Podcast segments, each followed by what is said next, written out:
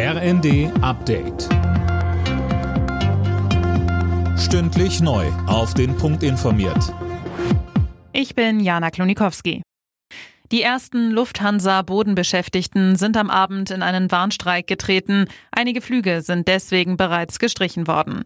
Ab 4 Uhr heute früh ist dann das gesamte Lufthansa-Bodenpersonal an sieben Flughäfen zum Warnstreik aufgerufen, bis Mittwochmorgen um sieben.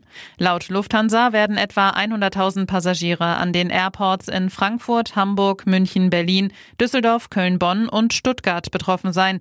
Die Airline rechnet damit, dass etwa 10 bis 20 Prozent der geplanten stattfinden können. Die Behörden in Russland geben die Leiche des toten Kreml-Kritikers Alexei Nawalny erstmal nicht frei. Sie soll für mindestens zwei Wochen einbehalten werden, um die Todesumstände zu klären, heißt es. Nawalnys Witwe Julia Nawalnaja hat unterdessen in einer emotionalen Videobotschaft Russlands Präsidenten Putin vorgeworfen, für den Tod ihres Mannes verantwortlich zu sein. Ähnlich sehen das auch die USA und die EU. Sie wollen weitere Sanktionen gegen Russland auf den Weg bringen. Die geplante Bezahlkarte für Asylbewerber sorgt weiter für Krach in der Ampel. Knackpunkt ist die Frage, ob eine bundeseinheitliche Regelung notwendig ist. SPD und FDP sind dafür, die Grünen dagegen.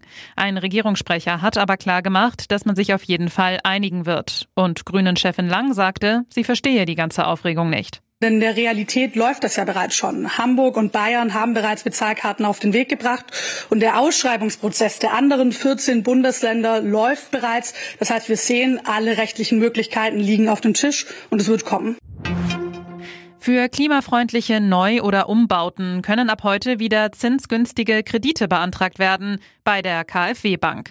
Beim Programm für klimafreundlichen Neubau stehen in diesem Jahr rund 760 Millionen Euro bereit. Pro Wohnung oder Haus können maximal 150.000 Euro beantragt werden.